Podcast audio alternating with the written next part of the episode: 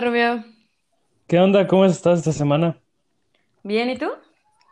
Yo también, bien, algo estresado por estos exámenes que acabamos de tener.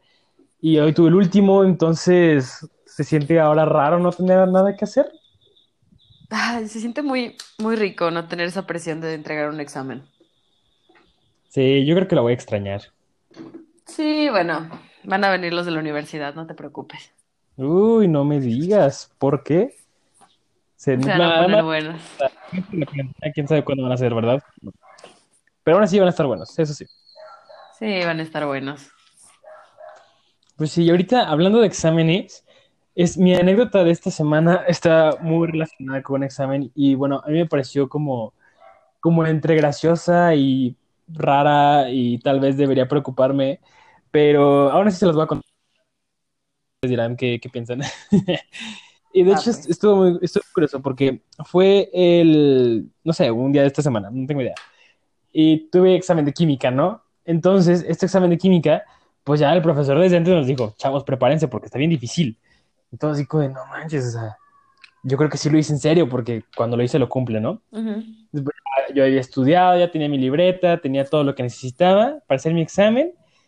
Y yo estaba en mi cuarto, así como encerrado, ¿no? Puse musiquita así como inspiradora y dije, ya, ya, voy a empezar. Voy a mi destino y voy a ganar. Entonces, empiezo mi examen y es bien curioso, ¿no? Porque voy teniendo una evolución de, de varias etapas. O sea, primero empiezo y eh, así con este ánimo inicial, ¿no? De bien, sí, se puede. Y luego voy haciendo problemas y voy haciendo problemas y más problemas. Entonces me voy cansando y me voy aburriendo y me voy así estresando y todo. Total, que acabé, o sea, tirado en el suelo, con mi computadora a un lado, mi libreta ahí, y tenía como 50 hojas de todos los ejercicios que había hecho en todo el semestre de química, esparcidas por todo el suelo de mi cuarto, la tabla periódica pegada en la pared, mi calculadora, o sea, la tapa de mi calculadora yo creo que está bajo el sillón porque todavía no la encuentro, y mi calculadora estaba por ahí, así todos los lápices y mis plumas tirados por todos lados. Ni siquiera sé por qué lo saqué, si era un examen en línea, pero pasó, ¿no? Entonces, o sea, bien curioso, porque entró mi hermano, ¿no? Entró mi hermano al cuarto y me vio, y yo así como de, ayuda, por favor. Y, y, todo- y apenas iba como a la mitad del examen, ¿no? Entonces, ya se imaginarán cómo terminé. O sea, ahorita tengo el cabello muy largo. Entonces, bueno, yo creo que las mujeres que escuchan este podcast lo van a entender mucho más porque lo han vivido una gran parte de su vida si es que tienen el pelo largo. Y si también hay hombres que nos escuchan que tienen el cabello largo, pues puede que les haya pasado. Pero terminé con este chongo del estrés, ¿no? Este que estás haciendo examen y estás bien estresado y dices, ya estoy harto de mi cabello y te haces un chongo así todo mal hecho que te jala el pelo y sientes que te lo vas a arrancar cuando te lo quites, pero aún así ahí está, ahí está. Entonces así terminé. Y esa es la historia de esta semana de mi examen de química.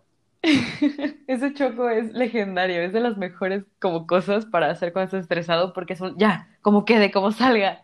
Y generalmente es el mismo tipo de chongo, que tienes un pelito que te jala un poquito más y te molesta. Entonces ya sé, ya sé de qué estás hablando. Ah, pues yo también, mi anécdota de la semana tiene que ver con un examen, que de hecho fue el examen del día de hoy, que estamos grabando jueves, o sea, ayer para cuando lo escuchen, que era de historia del arte. Entonces, desde que hace como dos semanas la maestra nos dijo, no, van a tener que hacer como una pintura ustedes mismos, van a recrear un cuadro, tiene que tener ciertas características, no puede ser estos, va. Y yo, oye, ¿me puedo pintar? O sea, yo mi cara. Sí, claro, adelante. Perfecto.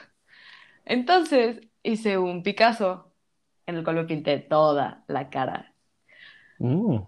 Me tomé las fotos, hice así de que todo el, todo el relajo aquí en mi cuarto, hicimos la sesión de fotos con mi hermana y así, ¿sabes qué? Ya terminamos. Va, y dije, bueno, me voy a quitar la pintura, la pintura acrílica, cabe aclarar. Ah, bueno, ya y uh, algo interesante se viene entonces. Ajá, y, o sea, si alguna vez se han pintado la cara con pintura acrílica, saben que se quita como esas mascarillas que son peel-off, o sea, que sale literal como una sola capa de pintura como plástica, así horrible. Entonces yo dije, bueno, o sea, quitar bien sencillo. Y la quité rápido y solo sentí como me jaló toda la ceja y me quedé fría. O sea, me quedó la mitad de mi cara así como de, oh shit, Mm. No, te depilaste la ceja. casi. No, O sea, de ahí no. salí, salí corriendo al baño y fue así como de, por favor, no, por favor, no, por favor, no. Y volteo al, al, al espejo y tenía mi ceja intacta, pero claro que, o sea, el susto queda. Entonces, ya la otra ceja se obvio. fue súper delicada, fue así de con cuidado, con amor, un poquito de agua, salió. Puedo decir que me quedé con mis dos cejas al final de casi perderlas.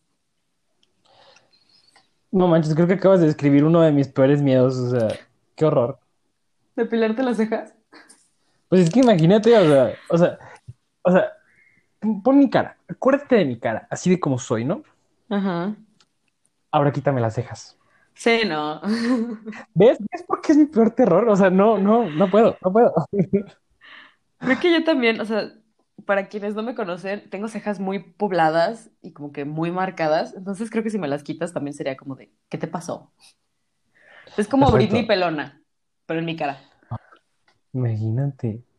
Y hablando de Brindy Pelona, que va a ser nuestro tema de hoy, curiosamente, pues tal vez sería hora de comenzar ya con esto, ¿no? Porque es un tema bastante extenso.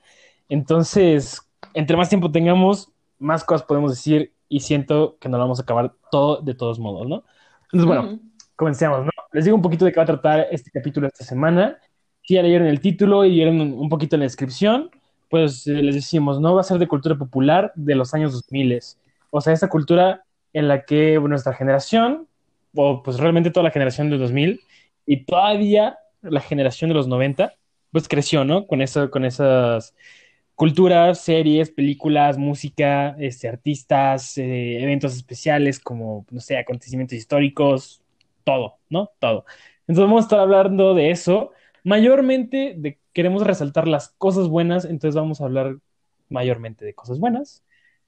Pero, pues bueno, vamos a comenzar, ¿no? De una vez, como esto que te digo, que no queremos perder tiempo. Entonces vamos a empezar y vamos a empezar con estos acontecimientos como muy especiales, ¿no? Así que, que en mi opinión, marcaron un antes y un después y que nos han hecho como, pues han tenido un impacto muy presente en nuestras vidas. Uf, de eso, de esos creo que hay muchos. O sea, fuimos una generación que le tocaron muchos, muchos cambios. Ajá, generación setenta y ¿Sí? nueve me comprenden. Pero es que pasó de todo. O sea, empecemos, empecemos porque el rey del pop se murió. O sea, murió Michael Jackson. No manches, yo creo que todo el mundo se acuerda cuando Michael Jackson se murió en dónde estaba. Yo estaba en una fiesta infantil, de hecho. Estuvo muy cagado. Estuvo, estuvo bien curioso. Estuvo, estuvo bien triste. Déjame les cuento este, este pequeño paréntesis. Yo creo que se van a reír mucho. Y estuvo muy triste porque era esta fiesta de cumpleaños, ¿no? De, de uno, de un amigo mío. Y pues todos estábamos bien contentos en el inflable. Y pues ya saben, éramos chamaquitos. O sea, se murió como en 2009, creo. Entonces, pues todos éramos unos chamaquitos de apenas siete años o sí, por ahí. Entonces, de repente, no me acuerdo por qué hay una tele y en la tele sale así como, como breaking news, ¿no? Así como de qué está pasando. Y ponen Michael Jackson se murió. Y todo así como de no. Y entonces, pues claro que todo el mundo estaba bien triste. Y era la fiesta de cumpleaños, pero como que se arruinó un poquito, pues porque se murió Michael Jackson, ¿sabes? O sea, ya nadie podía estar feliz. O sea, estabas No, en el inflable, pero triste. Estás todo triste ahí sentado en el inflable. Sí. Yo no sé si es algo, o sea, el otro día vi un, un tweet que decía, nadie puede mentir, pero todos sabemos qué estábamos haciendo cuando Michael Jackson se murió. Y es muy real. O sea, si le preguntas a cualquiera de nuestra generación, sabe qué estaba haciendo en ese momento. O sea, yo estaba en México. Estaba en la Ciudad de México en casa de una de mis primas y ella es fanática de Michael Jackson, así de que tenía las paredes forradas de pósters, los vinilos, los CDs, los cassettes, todo. Ella es bebé de los noventas. Ay, qué triste. Ajá, entonces estaba en su casa y fue así como de, no, apenas, de hecho subió su mamá, subió mi tía, pues, y así de, oigan, niñas, prendan la tele. Y nosotras, ¿por qué? No, sí, vean, es que algo le pasó a Michael Jackson. Y bueno, mi prima, así de que salta a la tele, la prende, y así de breaking news igual. Fallece Michael Jackson. Bueno, hubieras visto el mar de lágrimas que se hizo en ese cuarto. Ajá. Devastadas las dos, así de, no, creo que, o sea, igual súper chiquitas, pero estábamos súper devastadas, así de, ¿cómo es posible? Claro, pues es que fue bien, bien triste la muerte de Michael Jackson y además fue como muy inesperada, ¿sabes? O sea, no es como que dijeran, ah, pues yo estaba muy viejo o tenía alguna enfermedad, pues, pues no realmente, fue muy inesperada y yo creo que muy dolorosa. Y sabes, no nada más para nuestra generación, o sea, Michael Jackson, pues realmente empezó a hacer música desde los finales de los 70, creo, si no me equivoco. Y a los 80, pues ya era uno de los grandes, ¿no? Y bueno, los 90, pues prácticamente fue su época. Entonces, pues claro que marcó a muchísimas generaciones, o sea, no nada más a la nuestra. Y pues todo el mundo lloró su pérdida. Fue, pues, les digo, fue un antes y un después cuando se murió Michael Jackson. Sí, la verdad fue un artista que marcó muchísimas décadas, o sea, como dices, desde finales de los 70 hasta principios de los 2000.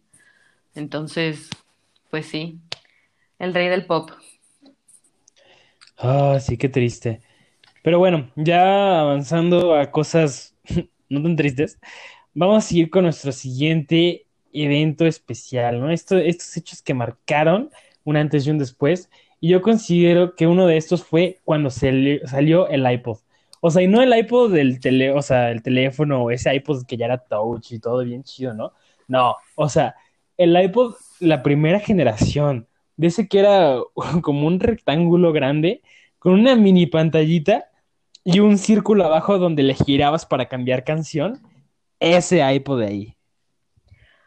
Sí, aparte, o sea, cabían como, ¿qué te gustan? Unas 200 canciones y era una cosa así, parecía un Nokia, estaba así todo gordo y pesado, pero estaba bien padre y tú te sentías bien fresa, porque era así como, tengo mi iPod y todos, ¡Ah! y así, a ver, y era como todo el show por tener un iPod. Pero la verdad... Y era como, wow, ¿qué canciones tiene? Sí, y luego tú así le dabas vuelta al circulito ese para ir bajando las canciones. Y tenía ese sonidito que nadie podemos olvidar, como el que así como va bajando de canción. Sí, claro, claro, eh, bien icónico. Y bueno, la verdad, en lo personal, yo odiaba ese sonido porque era como siempre lo mismo, ¿no? Y era como de rayos, me recuerda que no estoy encontrando la canción indicada para este momento de mi vida. Ah, claro, porque aparte para encontrar la canción era como dar mil vueltas.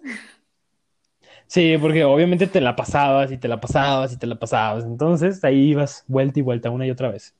Sí, pero de hecho, o sea, la generación de los 2000 nos tocaron muchísimos iPods diferentes, o sea, nos tocaron los grandotes, y luego como el iPod Nano que se hizo como más flaquito, ah, y luego el Shuffle que era literal un cuadrititito así miniatura, que era padrísimo, y que yo también tengo el mío, y luego salió como el iPod ya con pantalla, y luego se fue como toda la evolución, y cambió bien rápido, o sea, en los 2000, para 2000 a 2010, hago como cinco iPods diferentes. Sí, pues es que pues fue una explosión de tecnología, ¿no? En esta última década. Y hablando todavía de tecnología, o sea, una de las cosas yo creo que más me gustaron de los 2000 y todavía, todavía, tengo el mío allá abajo, de hecho, y todavía lo recuerdo muchísimo, es cuando salió el Wii. O sea, no, no manches, eso una maravilla de la vida. O sea, para las antiguas generaciones, el Wii es el equivalente a un Nintendo, ¿no?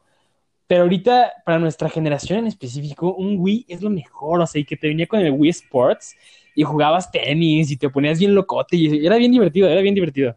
Sí, de hecho, yo todavía tengo el mío igual, uno original blanco, y creo que me lo regalaron para Navidad y fui la persona más feliz del mundo porque me la pasaba jugando box y tenis todo el día, todos los días. Es, buenísimo, es buenísimo. Y luego ya si te ponías bien fresa, tenías tu, tu juego de, de Wii Fit y te comprabas tu tapete para hacer yoga con la maestra de yoga del Wii y te sentías bien pro, así como de, jaja, mira, no me caigo. Sí, y todavía el, el tapete como de, vas muy bien, y tú cayéndote ahí en tu sala. Ya sé, todo sudado, así como, ya, o sea, tengo un calambre, no me puedo mover, ayuda. Y ya está en el piso, por favor, quítenme esto. Sí. Pero muy bueno, muy bueno. De hecho, jamás fui bueno en Wii Fit. Yo tampoco, pero ya si nos ponemos fresas del Wii, todos o la mayoría tuvimos un, Guitar Hero, de la generación que sea, pero los que lo tuvimos teníamos el 3. Es buenazo el 3, es yo creo que mi favorito, de hecho. Es buenísimo ese, y te la pasabas súper picado porque querías pasar ese nivel con el dedito chiquito, o sea, el color azul. Y era horrible para poder tocar con eso porque mínimo mis dedos meñiques funcionan, pero son chiquitos, entonces no alcanzaba. Ah, bueno, además, o sea, si hablamos de ti, y hablamos de ti pequeña, así como 10 años, eras del tamaño de la guitarra, o sea, no manches. Probablemente, nunca lo medí, pero es muy probable. Sí, es muy probable. No, no sé cómo alcanzan tus brazos para estar como en un extremo tocando las teclas y en otro moviéndole. Entonces. Oye, uno se tiene que adaptar. Yo creo que la hacía entre dos, ¿no? O sea, estaba tu hermana de un lado y tú del otro y así le estoy poniendo cuerda. Una, dos, tres. Tal vez. Porque si no, no daba, no daba. No te lo voy a negar, pero tampoco te lo voy a afirmar. Bueno, se quedará como uno de los misterios de la vida, que todos sabemos cuál es la verdad, pero aún así no la mencionaremos. Muy bien, gracias. Y bueno, continuando, ahorita también me acordé que donde estamos hablando de todo esto de los iPods y de todas esas revoluciones tecnológicas que hemos tenido. O sea, me acuerdo cuando empezaron a salir las primeras redes sociales. O sea, me acuerdo que, que todos nos hacíamos un Hotmail o un MySpace o un High Five, algo así por el estilo, y podías mandar toques. O sea, era, lo más molesto del mundo que te mandaran toques. Y es por eso es que era divertido. O sea, todo el día mandando toques al mismo amigo, así como toque, toque, toque, toque. O sea, y no, era súper estresante, súper estresante. O eso sí, muchísimo. También cuando, o sea, salió Messenger de Hotmail, que te sentías súper freso porque podías chatear con tus amigos. Era, era buenísimo, era buenísimo claro. Y bueno, la, la aparición de YouTube, ¿no? O sea, cuando todavía era esta telecita como café que tiene sus rueditas abajo, o sea, no manches. Que aparte los videos eran así como, como unos bloques grandotes, que ni se veía la imagen, pero se veía como pixeleada y tú decías, ah, sí, un video de un gato de cinco minutos, va, y le picabas. Y ¿sabes qué era lo curioso? Que en ese entonces teníamos la capacidad para ver esos videos y saber exactamente qué estaba pasando. Sí, aunque no se veía nada, era la cosa más pixelada. Y si la ves ahorita dices, ¿qué es esa mancha gris? Pero en esos momentos era así como de, no, claro que sé qué es, o sea, me está explicando perfecto. Sí, así es, así es.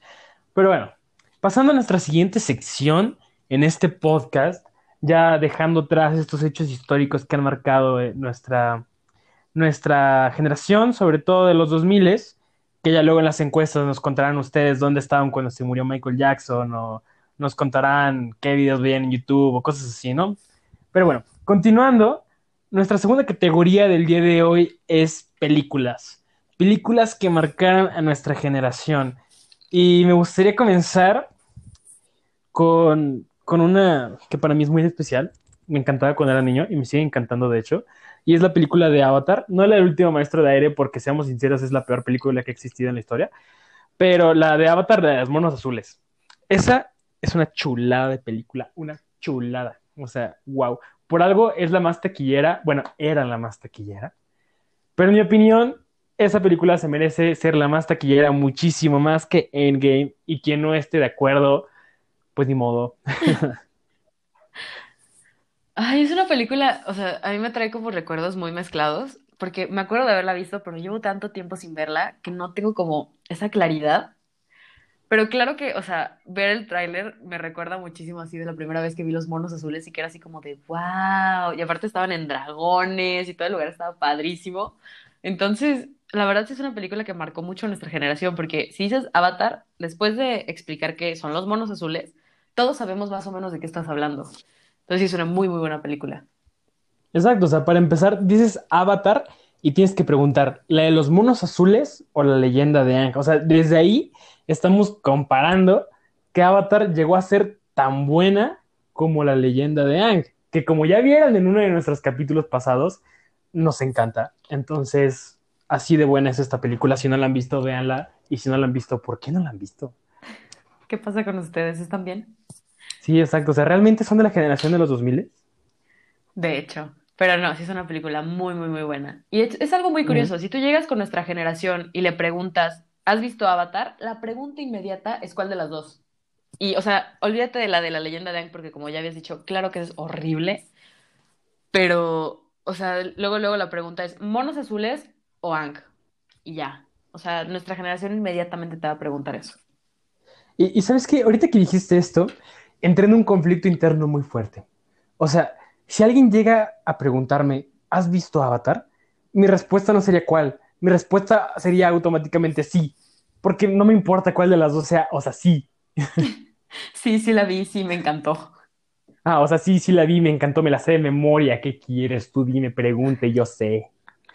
Ay, creo que tienes un pequeño, un pequeño problema con Avatar, pero está bien. Ey, no, ey, ey, no me critiques.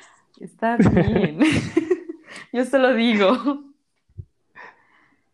son buenas cosas. O sea, si tengo una obsesión, son con buenas cosas. Si tuviera una obsesión con High School Musical, ahí sí que pena. Toda la generación 2000, 2010 se desconecta, se va. O sea, sí, pero vuelvan a ver ahorita, amigos, amigues, amigas, y se van a dar cuenta de que de que no manches, que Troy Bolton y Gabriela, no, o sea, ¿qué, ¿qué, onda con ellos? Sharpay era la que tenían que cantar, o sea, ella dedicaba su vida al teatro, a la música, o sea, hacerla mejor ahí, y llegan estos dos, y nomás porque se están tirando la onda, y nomás porque quieren ser los populares de la escuela, le quitan el trabajo de su vida. Además, seamos sinceros, Sharpay y su hermano Ryan, sí, sí, sí Ryan, Ryan, ¿no? O sea, son, son los más fantásticos de toda la serie, o sea, son geniales, no sé por qué los odian, o sea, son lo mejor.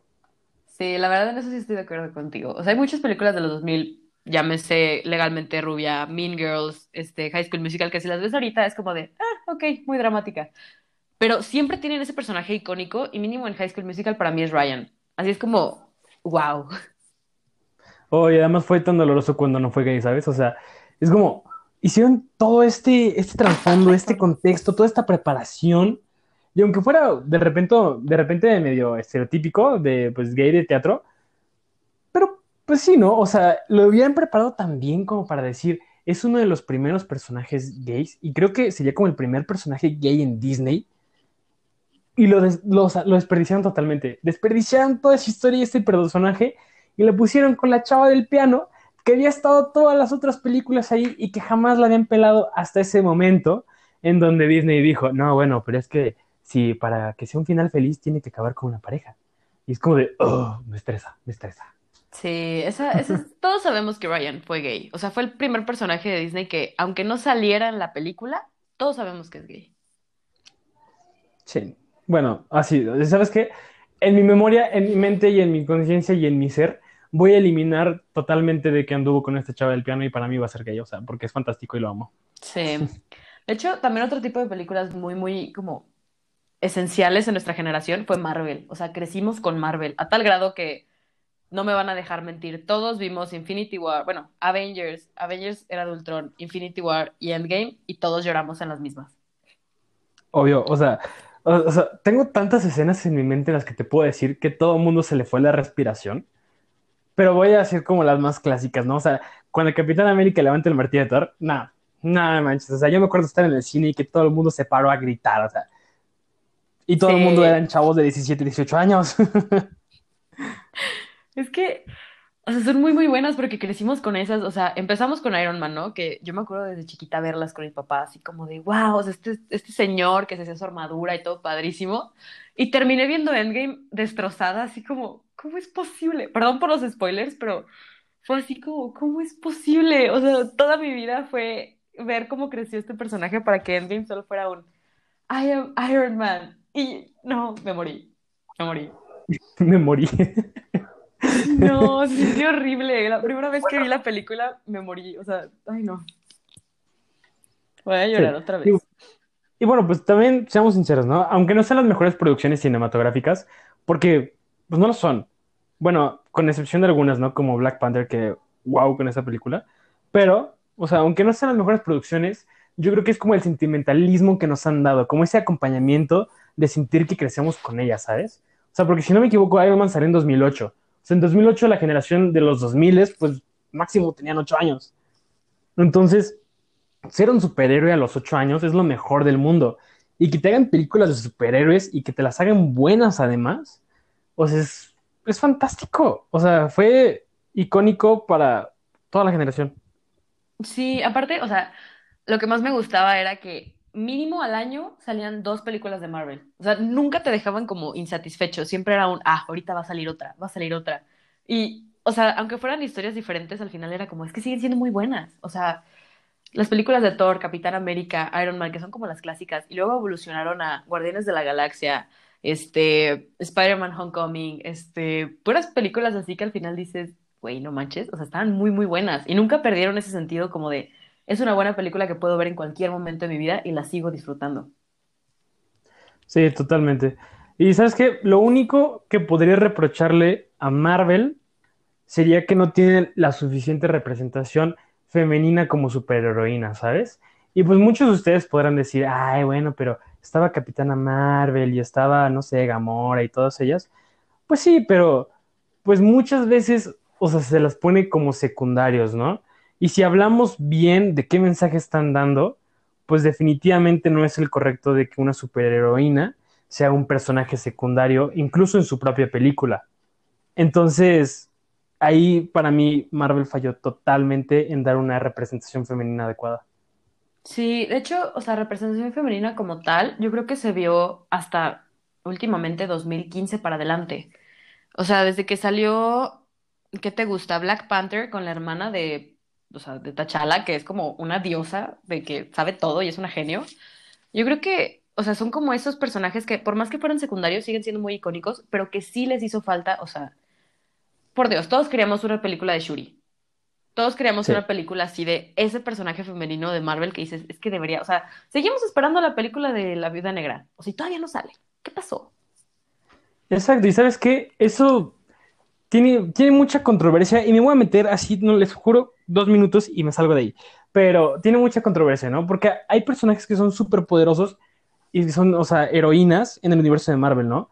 Está Scarlet Witch, está Black Widow, está Captain Marvel, está Black Phoenix y, White Phoenix ya después. Y, y hay mil millones más, ¿no?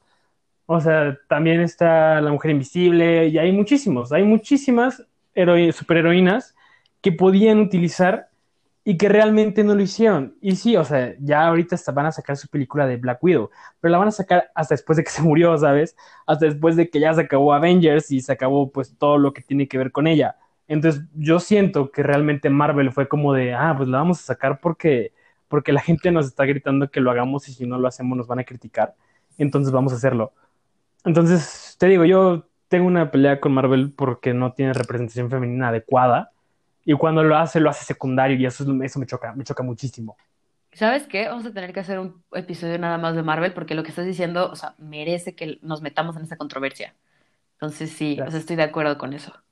Pero bueno, pasando a otro tema porque este se está poniendo muy intenso. Perdonen ustedes. Yo creo que otra de las, o sea, series o lugares donde veías las películas a las 7 de la noche cuando apenas salías de bañar y estabas todavía en toalla es Disney Channel. O sea, todos sabemos, todos sabemos ese intro antes de tu película favorita, que era como todo el castillo y hacían zoom y hacía como pequeñas escenas de la película. Todos sabemos ese intro y es icónico para los 2000. Y es que yo lo dividiría en dos partes, ¿sabes? Lo dividiría en esta parte en la que es Disney Channel, o sea, el que lo pasaban en la tele y eran estas películas en persona sobre todo, y luego Disney, que seguía sacando películas en caricatura. Pero primero hablando así de Disney Channel, pues vamos a, o sea, hay cosas que son icónicas, ¿no? Que dices, no manches, esto es lo mejor que existe en el mundo. Por ejemplo, ay, como, bueno, o sea, ya, ya hablamos de High School Musical, que a mí no me encanta, pero es icónica, entonces la mencionamos. También esta otra, ¿cómo se llamaba? Camp Rock. O sea, yo, yo me acuerdo de que la generación estaba obsesionada con Camp Rock. Es que era muy, o sea, ahorita que ves la película, la verdad me da penita ajena. O sea, la veo y Sí, es no como manches. de, ay. Pero en esos momentos cuando la vi de niña era como de, wow, o sea, yo quiero cantar así, yo quiero ser como Demi Lovato que al final sale cantando y todos es como de, "Ah, era ella. O sea, esos momentos icónicos de Camp Rock, la verdad, nunca nadie me los va a quitar porque son buenísimos. Y, o sea, también como dices, hay dos partes de Disney, pero Disney Channel, o sea, se llevó una parte de nuestra infancia muy, muy grande.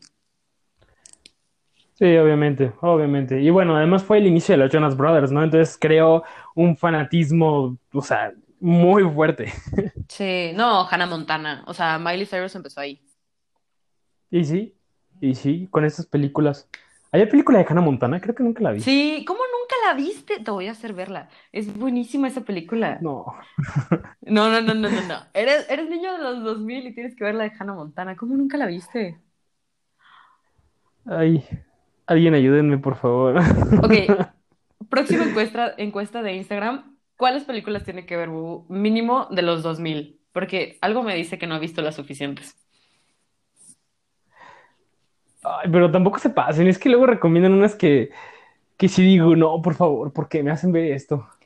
Pero está bien, está bien, si ustedes lo dicen, lo haré. Muy bien. Pero sí, o sea, también, bueno, si nos vamos un poquito más atrás, no sé quién se acuerda de esto, si se acuerda, lo amo. Cheetah Girls. Tú no te lo vas a recordar, No, tú no lo vas a recordar, pero me era, era un grupo de cuatro amigas y eran así súper divas y todas traían como sus, sus mismos atuendos y hacían canciones. Y, ay, no era buenísimo. Me estoy acordando de muchas cosas. Pero Disney Channel fue una parte muy grande de mi infancia. Y sí, y sí. Y bueno, también otra parte, yo creo que, ¿sabes qué? Disney Channel tal vez no era tanto lo mío, ¿sabes? Pero hay otro este lado, este como universo paralelo que definitivamente era lo mío. Y empieza con Harry Potter. O sea, nada más.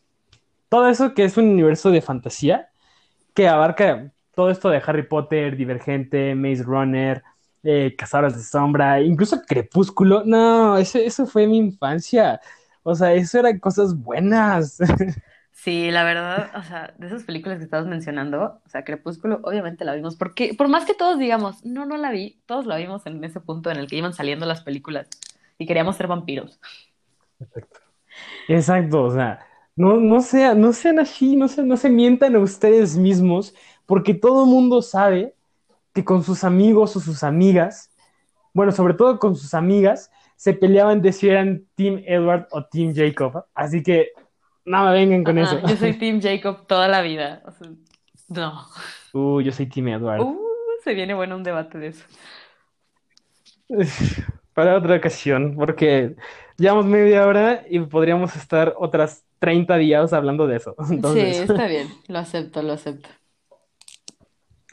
entonces, ya dejando las películas un poquito atrás, vamos a pasar a estos objetos característicos, ¿no? Y tal vez ahorita les suene un poco raro esta categoría, pero mientras vayamos hablando van a, van a ir pensando, no manches, claro que sí me acuerdo de eso, lo veía en la tele, lo veía, eh, no sé, en la primaria cuando jugábamos, todos mis amigos tenían uno de esos, era lo mejor. Y bueno, el primero para comenzar son los tazos. O sea, neta, quien diga que nunca tuvo tazos, no tuvo infancia.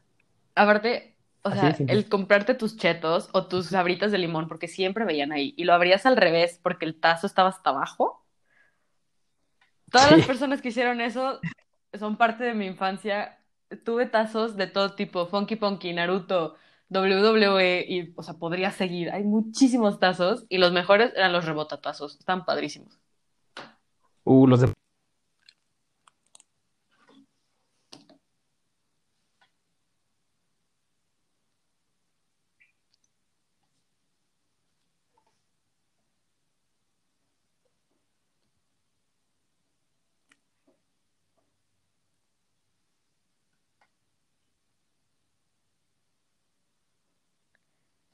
Creo que estamos teniendo fallas técnicas porque no estoy escuchando a nuestro querido compañero Eduardo. Pero sí, la verdad los tazos fueron, o sea, algo legendario de nuestras generaciones y había mil tipos de tazos.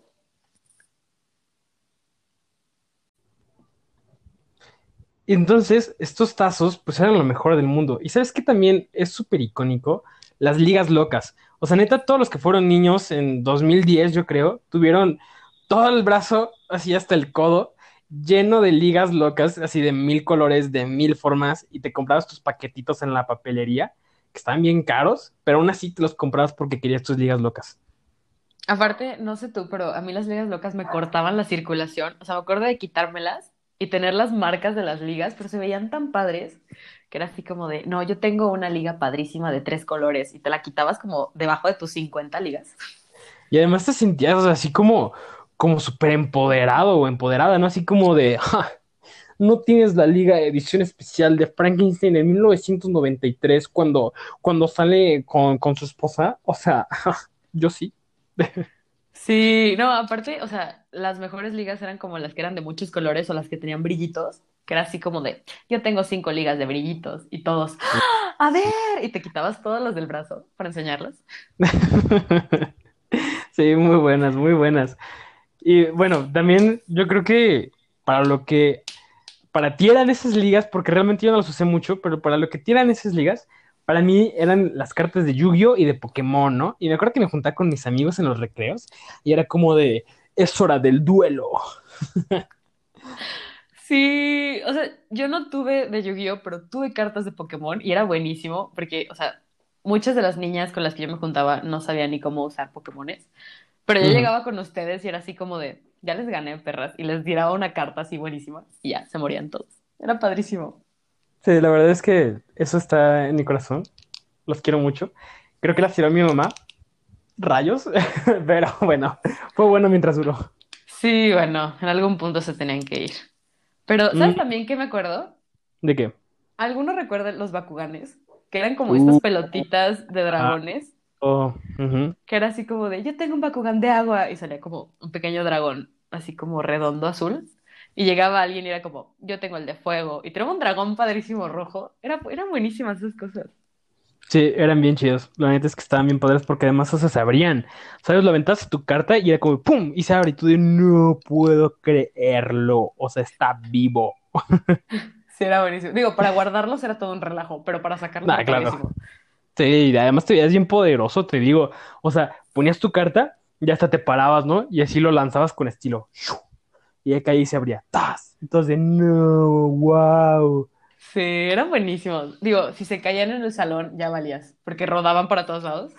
Y la maestra así nada más como, niños, ¿qué es eso? Y de, ay, ay, de nadie es, de nadie es. Y aviéntalo, maestra, para que vea qué es.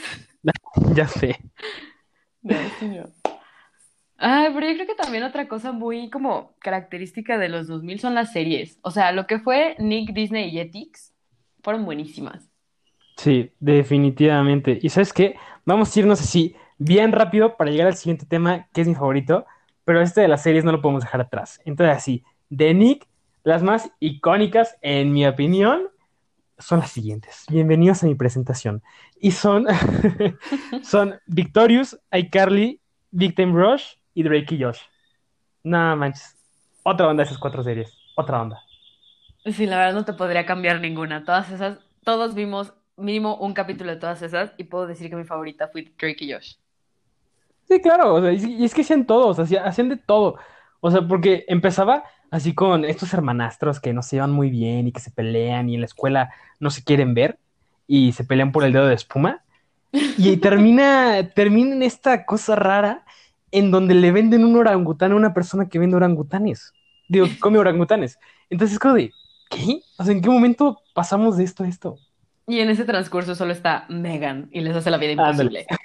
Con Yubarta, no te olvides de Yubarta. Ah, yo harto, sí es cierto. Pero es que es buenísima. Toda esa serie es buenísima. Es muy, muy O sea, buena, también muy buena. estaba la división de quiénes eran como Rushers de Big Time Rush y quiénes eran Directioners de One Direction.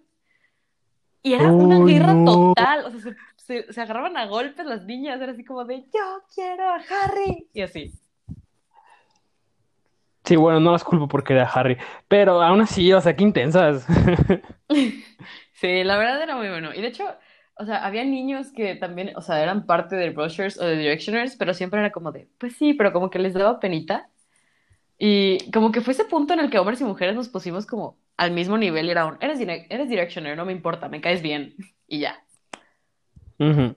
Pero tampoco nos engañen, amigos, amigas, amigues, porque todo el mundo ahorita canta todas las canciones de One Direction y todo el mundo le gustaría que regresaran. Sí, a todos Nos nos recuerda una dolió. época mejor. A todos nos dolió cuando se separaron, no importa de qué fandom eres. Sí, aunque, no, aunque nunca hubiera escuchado una canción, es como de, se separó One Direction, uy, qué mal. Sí, sí era algo así como de, ah, chale. Bueno, excepto esos chavos medios locos, intensos, que en mi opinión lo diría así, pero tal vez no sea y... No, sabes que mejor no lo voy a decir, pero lo voy a pensar. Ok. O sea, intensos que decían así como de, ja, qué bueno, nunca me gustaron, cantaban bien feo. Así como de, "Osh, ya sé que quieres llamar la atención, amigo, pero, o sea, ubícate. También sabes por qué eran, porque la chava que les gustaba, o sea, le iba tanto a One Direction, que estaba enamorada de Harry, que era así como de, ay, qué bueno que se separaron, así ya no lo soportaba. O sea, Ah, bueno, eso, eso sí lo puedo entender. O sea, de repente sí ya estás harto de que te hablen tanto de la misma banda y tú así como de, ya no puedo. O sea, porque te decían todo. O sea, te decían así como de, oye, ¿sabías que el jueves pasado Harry tenía unos calcetines blancos? Y tú así como de, ¿qué? se pasa. Fue- eran, eran tiempos raros, ¿sabes? Era, no, no sé, raro. Sigamos, continuemos, por favor, porque raro. Bueno, yo creo que otro punto de las series súper importantes es Jetix. O sea, fue como el antecedente de todo. Ujú, ujú. O sea, no, no me nieguen que todo el mundo veía Puka y que todas se saben la canción del intro. Claro que sí, todos se la saben. O sea, es icónica esa. E incluso hay muchas series que eran rarísimas que salían en Jetix, pero como era Jetix, las seguías viendo. Sí, hay una que me gustaba mucho a mí que se llamaba Dave el Bárbaro. Y me daba muchísima risa, o sea, neta me encantaba esa serie. Era buenísima, era buenísima. Y bueno, obviamente es el inicio de los Padrinos Mágicos, ¿no? O sea, los Padrinos Mágicos es como la caricatura por excelencia de esta generación. Y bueno, tiene capítulos que son simplemente épicos, como cuando se metían a la televisión o el internet y todo eso, ¿no? O sea, joyitas. Sí, estuvo buenísimo. No, yo lo que me acuerdo muchísimo era... Ah, no me acuerdo del nombre, pero eran dos conejos, uno azul y uno rosa y un panda, y eran como super ninjas. Era padrísimo. Pero otra que era súper ¿Te icónica. refieres acaso? Ah, bueno, te- sí, eh, ya me acordé del nombre. ¿Y te refieres acaso a Jin Yang Yo? Sí, se me había olvidado el nombre. Era buenísima esa serie. Muy buena, muy buena. Pero creo que la que se llevó, o sea, mi infancia en una enorme cantidad eran los chicos del barrio. Uh, uh, no, y sabes que es una joya, o sea, neta, número uno, tiene mil frases que son legendarias. O sea, o sea, para empezar la frase de yo vivo en público, esa frase la tengo tatuada en el corazón, o sea, es mi mantra. Sí, esa la usas demasiado. Pero hay muchísimas escenas que puedo recordar de los chicos del barrio y sus, o sea, sus frases eran icónicas, y no solo de número uno, todas eran icónicas. Sí, son muy buenas, neta, me da mucha risa esa serie. Ay, no, es que es lo mejor. Wow. Pero bueno, llegando a este punto que todos esperábamos, es la música icónica de los 2000. Ok, creo que me vas a ganar por mucho aquí, pero voy a dar batalla, vas a ver, me he educado. Muy bien, muy bien. A ver, entonces Y mira, voy a empezar, es y voy a empezar poderoso, potente, con todo. Voy a empezar con la poderosísima Britney Spears. O sea, wow, con esa mujer. Sí, la verdad, ese sí es un punto muy icono- único, muy icónico, a tal grado que Manivela lo bailó. Sí, o sea, todo el mundo ubica esa escena en Robots cuando Manivela baila a Britney Spears y es fantástico, porque Britney es fantástica en sí, o sea, tiene mil canciones que son buenísimas, desde Oops, I Did It Again, a Toxic, a Baby One More Time, y podría seguir con la lista horas y horas, o sea, porque Britney Spears es icónica. O sea, incluso cuando era Britney Pelona, que fue como su peor época, incluso es icónica, y yo creo que nos identificamos más con la Britney Pelona que con la Britney normal. Sí, bueno, creo que en estos tiempos de cuarentena, todos los que se raparon y o nos queremos rapar, vamos a llegar a ese punto de Britney Pelona. Entonces, sí, la verdad es una persona súper icónica en los 2000. Sí, con que no se rapen las cejas todo está bien. Oye, bueno, empezaste bien, empezaste bien, pero te tengo una mejor. A ver. Lady Gaga. Ok, sí ganaste. Lady Gaga fue un icono desde que empezó hasta estos días en los que todos sus, o sea, puede que no te guste su música, porque hay ciertas canciones que son como muy electrónica o muy pop, pero sabes quién es y sabes lo loca que estaba a tal grado que se fue a unos Grammys vestida de carne, o sea, es un icono así sola. Es cierto. Sí, cierto, se fue vestida de carne, qué loco. Imagínate que llegaran mapaches. Mm. Pues no quedaba mucha Lady Gaga después de eso, pero, o sea, yo lo que no me puedo imaginar es el olor del lugar. Sí, guacala. Algo le debería haber puesto para que no oliera. No lo sé, pero de cualquier manera sigue siendo icónica. O sea, todas sus canciones, Bad Romance, Obviamente. Just Dance, o sea, todos conocemos Uf, esas canciones. uf. Alejandro, Judas, o Poker sea, Face. Puedo durar todo, el- todo lo que queda del podcast diciendo puras canciones de Lady Gaga, pero es un icono. Incluso la que acaba de salir, la de Rain on Me, que sacó con Ariana Grande, es fabulosa. Sí, es padrísima. Aparte, creo que lo que más me gusta de Lady Gaga es, a pesar de que ha ido en todos los géneros habidos y por haber de música, nunca ha perdido su esencia de ser Lady Gaga. Y es que Lady Gaga o sea, es la mejor del mundo. O sea, porque también no olvidando que este mes es Pride, o sea, tiene su canción que es un himno para la comunidad y es Born Born This Way. Way. O sea, neta, neta, no hay persona que, no, que pertenezca a la comunidad LGBT que no se sepa esa canción de memoria. Sí, o sea, además puede no gustarte, pero te la sabes. O sea, sabes cómo va, sabes qué dice, e incluso tienes una coreografía para esa. O sea, es buenísimo. Sí. Yo no, yo obviamente no tengo una coreografía para esa canción. No, tú tienes el número musical completo, música, canto, baile, todo.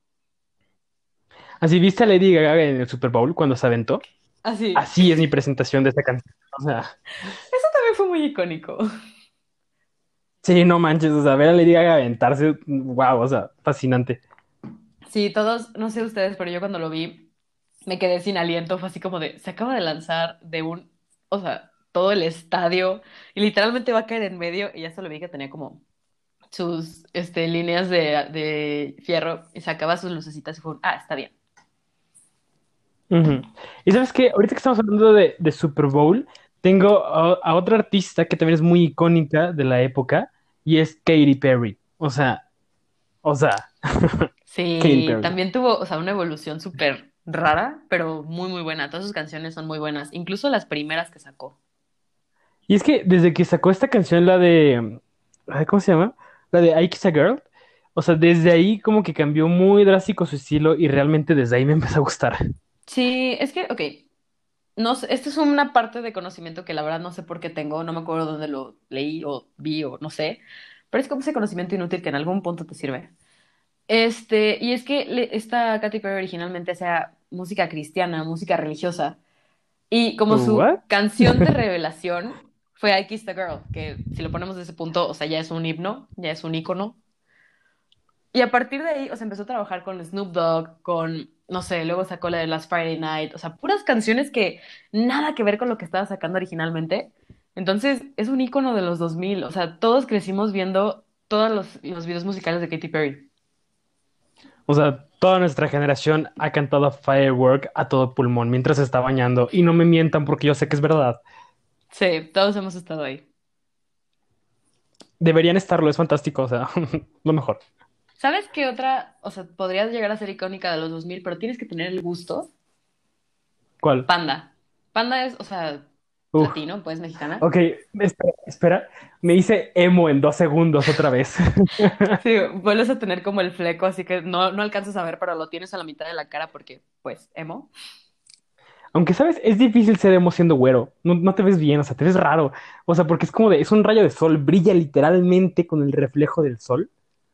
Entonces, como que eso, esa, como darks, es raro, es raro. No me quedaba.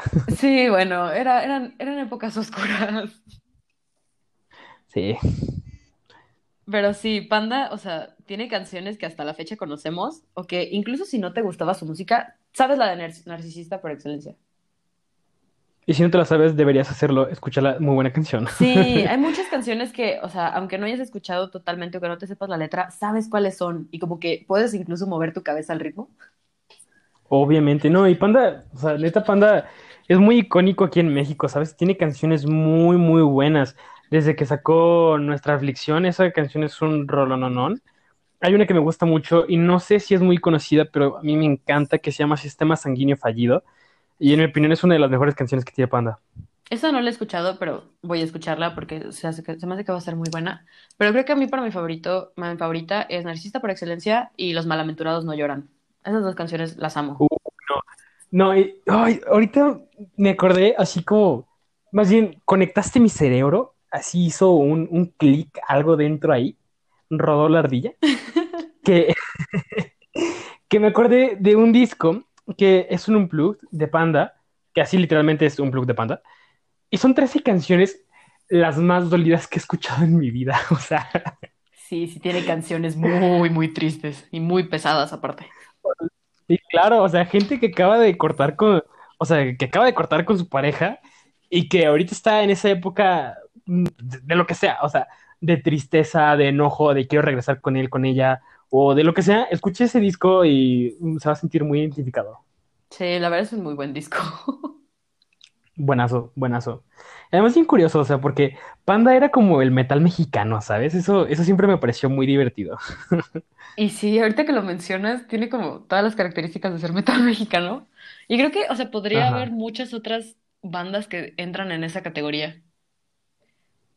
Pues sí, pero, o sea, si te fijas realmente en México, no hay como, como estas bandas de hard rock. O sea, y si las hay, no son muy conocidas.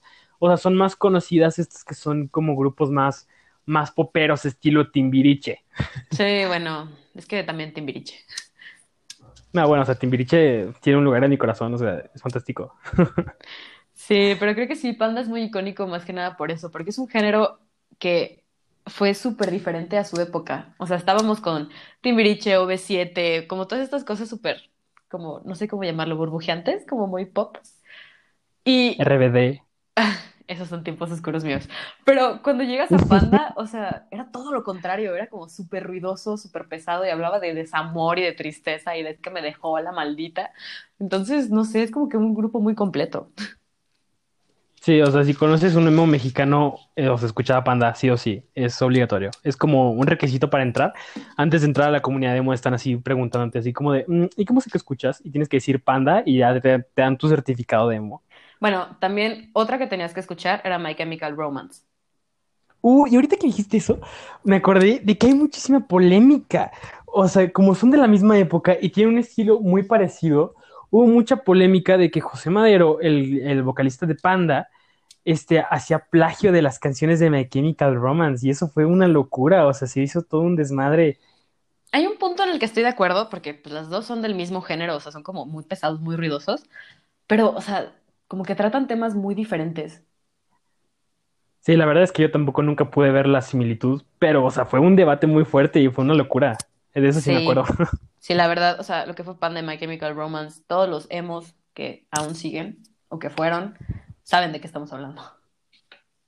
Y sí, y ¿sabes qué? Déjame hablarte un poquito de My Chemical Romance, porque obviamente tuve mi etapa de My Chemical Romance donde me sabía todas las canciones, todas. Lo único malo es que ya se habían separado para ese entonces y fue muy triste para mí, pero, Qué triste. o sea, déjeme decirle que esta canción, la de Welcome to the Black Parade, que es su más famosa canción, o sea, tiene, en mi opinión, la nota más característica de la historia. O sea, cualquier persona de nuestra generación que escuche esa primer nota, esa primer tecla de piano, ese ting, o sea, vas a ver, vas a ver en, inmediatamente que es My Chemical Romance, Welcome to the Black Parade. Sí, la verdad, eso es algo que se los reconozco mucho como banda. Hacían canciones de todo tipo, pero las más icónicas nadie las olvida. Sí, no, para nada. O sea, y tenían canciones muy buenas, de hecho. Fue una lástima cuando se separaron. Sí, eso sí. Y no, y sabes qué también me acordé, ahorita que estamos hablando como de toda esta época emo, que yo creo que fue como muy característica también de nuestra generación, me acordé de Paramore. No, o sea, Paramore era mi fascinación. La verdad, yo no tuve como esa etapa de My Chemical Romance tan marcada porque yo tenía a Paramore y a Avril Lavigne. Uh, Avril Lavigne también muy buena. ¿Y sabes cuál otro también es así un, un clásico de clásicos de los, de los emos? Es Evanescence. Uh, también. Esos eran muy, muy buenos. Con Bring Me to Life y My Immortal y todo eso, no manches. Todos cantábamos todo, el fondo, la batería, la chava, todo lo cantábamos. Además lo cantabas bien dolidote, o sea, imagínate al niñito de 11, 12 años, pero súper dolidote por su canción, o sea, era lo máximo. Es que, oye, eran bien pesadas. ¿Sí las sentías? Sí, la, la- así, aunque realmente no les entendía la mitad, pero sí. Sí. Tengo también cuál otro era muy icónico, Linkin Park. Uf, no manches, cuando sacaron la de, la de Numb, o sea, yo creo que todo el mundo se puso triste como por una semana. Sí, la verdad es una canción también como que muy, muy triste, pero hasta la fecha la escucho porque me encanta. Como su- me desahoga, me desahoga muchísimo cantarla. Sí, o sea, definitivamente Linkin Park tiene canciones épicas. Y sabes qué, ahorita que dijiste Linkin Park, perdón por sacar este tema, pero tengo que hacerlo. Y es que toda nuestra generación vio esos videos que era así como cucaracha contra grillo con música de Linkin Park de fondo y era lo mejor del mundo. Acabas de desbloquear recuerdos de Vietnam. Sí.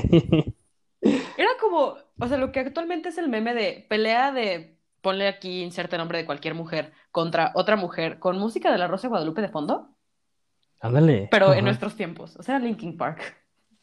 Y es que le podías poner cualquier cosa, ¿sabes? O sea, podía ser como la caída de Edgar con música de Linkin Park. O sea, Y hacía sentido. ya sé, o sea, no, no sé por qué, pero quedaba. Sí, pero, ay, qué buenos momentos, oye. Qué buenas. Le daba drama a la vida. Mira, pasando a otro género, pero que también fue igual de icónico, Black Eyed Peas también era muy bueno. Uy, no, Black Eyed Peas. No, no, o sea, yo me acuerdo cuando sacaron la de I Got a Feeling. No manches, o sea, neta, épico.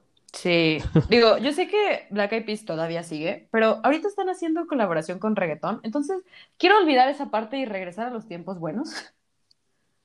Sí, cuando sacaban como este que te digo, o Where is the Love, o, o Time of My, of My Life, o sea, esas son sus mejores canciones, Sí, la verdad tenían muy, muy buenas canciones. Sí, Black o sea, no sé, a mí me pareció muy revolucionario en su tiempo y como que, como que siempre sabían qué hacer, o sea, neta, siempre se mantenían muy vigentes, muy, muy populares y, y no sé, creo que ahorita pues ya no pueden, pero pues les agradezco como toda esta infancia, ¿no? Fueron bien chidos. Sí, la verdad todas sus canciones, o sea, hasta la fecha me las sé, las sigo bailando, las sigo cantando porque me encantan.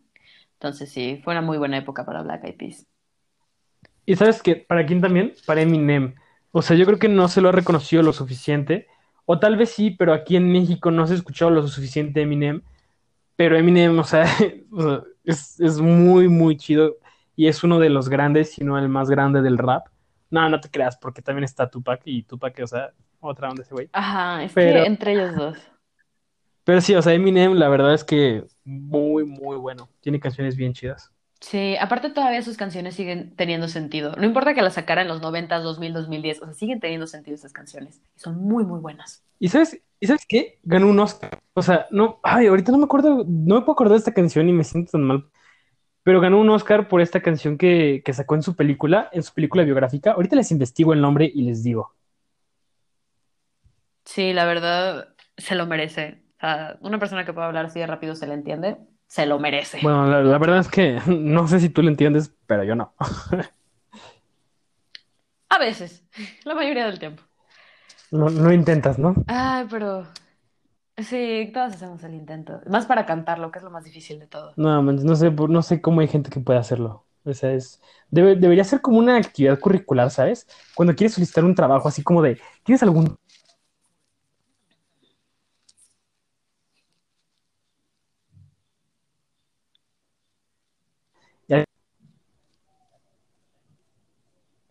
O que te digan así como, ¿cuál es tu nivel de inglés? Nivel Eminem. ¿Sabes qué? Ya, vente conmigo.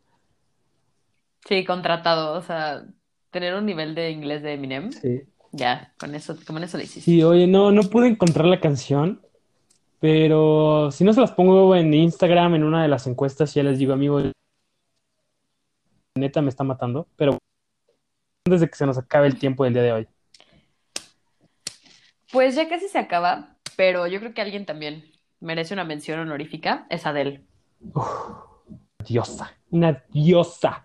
O sea, O sea, ella no empezó en los 2000 como tal, o sea, sí empezó, pero nadie la conocía. Pero cuando empezó 2010, 2015, todos cantábamos Rolling in the Deep, Someone Like You, todas sus canciones, o sea, son buenísimas. o sea, Samuel Like yo era la que llorar. Horrible.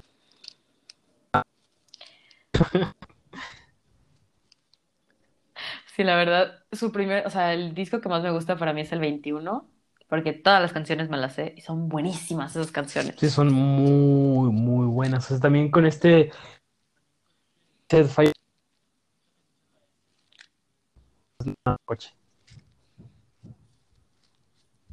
Sí, la verdad era muy, muy buena canción. E incluso, o sea, ahorita que sacó, bueno, ahorita relativamente, porque fue hace ya unos años, que sacó el O sea, 25, ese disco también es muy, muy bueno. muy, muy bueno. O sea, este, ay, ¿cómo, se llama?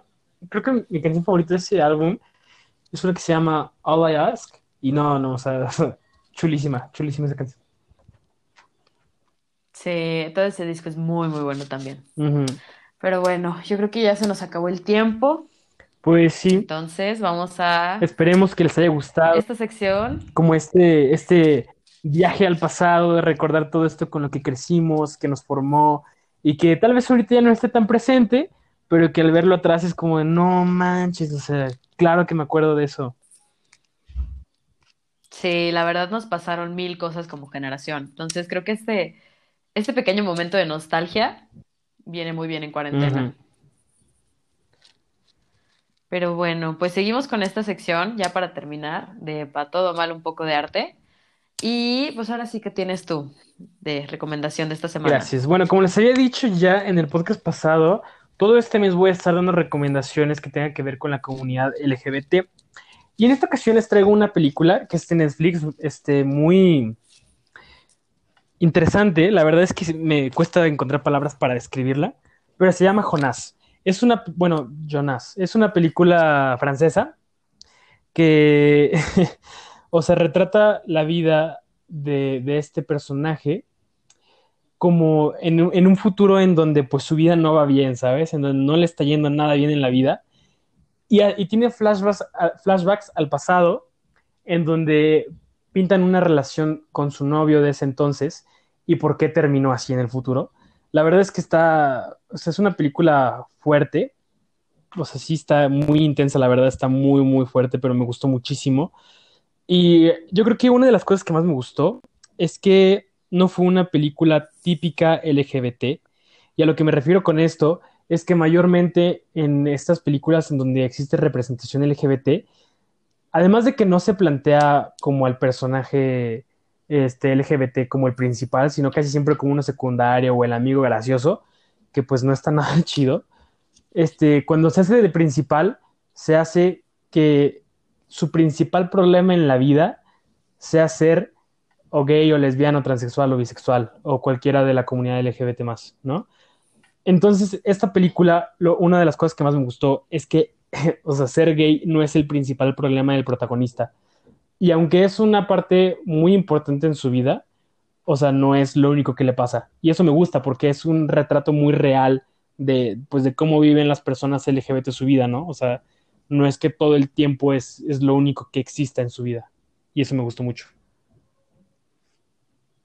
Uh, yo creo que se faltan más películas de ese tipo porque tienes mucha razón. O sea, la mayoría de las películas que tienen que ver con la comunidad LGBT los ponen como amigo del principal y como todo un problema, así una carga enorme. Entonces yo creo que sí, es una muy buena recomendación que seguramente voy a ver hoy. Además me estresa que, que siempre los ponen así como de, de que son una bola de drama, ¿sabes?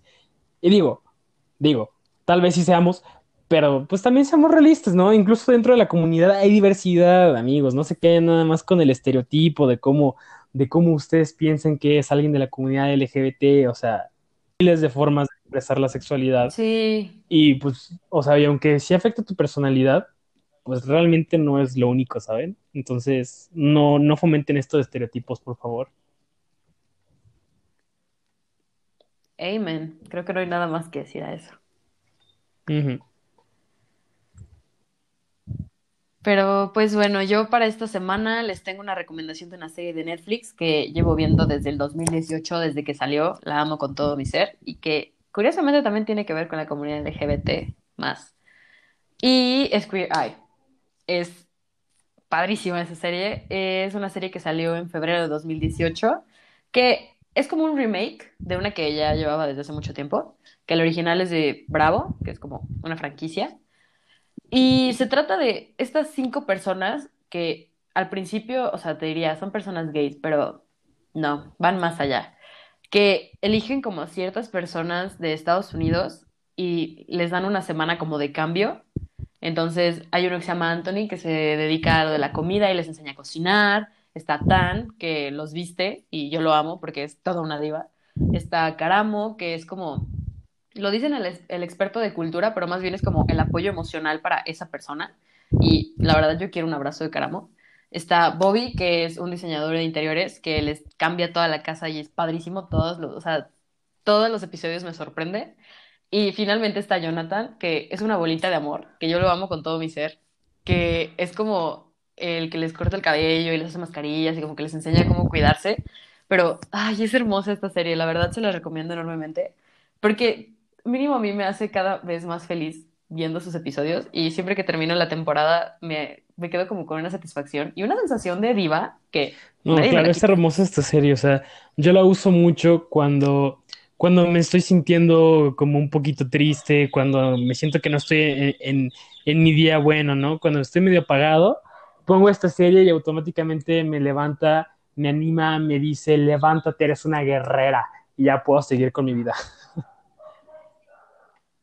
Sí, la verdad es una serie que te sube, o sea, el, ánimo, la autoestima, la dignidad, o sea, te levanta, porque es padrísimo, o sea, le dan una validez a todo lo que le está pasando a cada uno de sus héroes, porque así los llaman héroes, que, ay, es hermosa, o sea, véanla por favor, lloren conmigo, porque lloro en cada episodio, es hermosa, y todos queremos que, o sea, vengan y te hagan como todo el makeover, que te Sí, hagan la todo verdad es que es una serie bonita.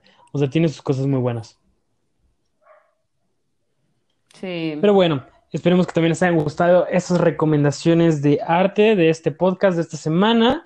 Y pues otra vez les agradecemos muchísimo por estar aquí, por escucharnos, por aguantarnos, por compartir nuestras opiniones y también por no compartir nuestras opiniones. Entonces, muchas gracias.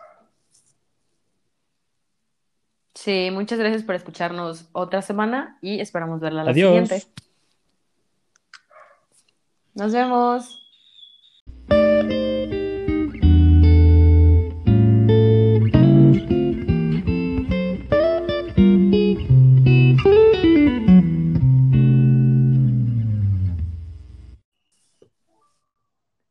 Muchas gracias por escuchar este episodio de Tu Té y Yo Café. Si no has escuchado los episodios anteriores, puedes escucharlos en nuestra página de Spotify. Síguenos en redes sociales como Instagram, Twitter y Facebook. Este es un podcast original producido, escrito, dirigido y actuado por Eduardo Rosa Ojeda y María Fernanda Miranda Fuenlabrada. Y como Bárbara R. Gil dice, ¡Sonríe!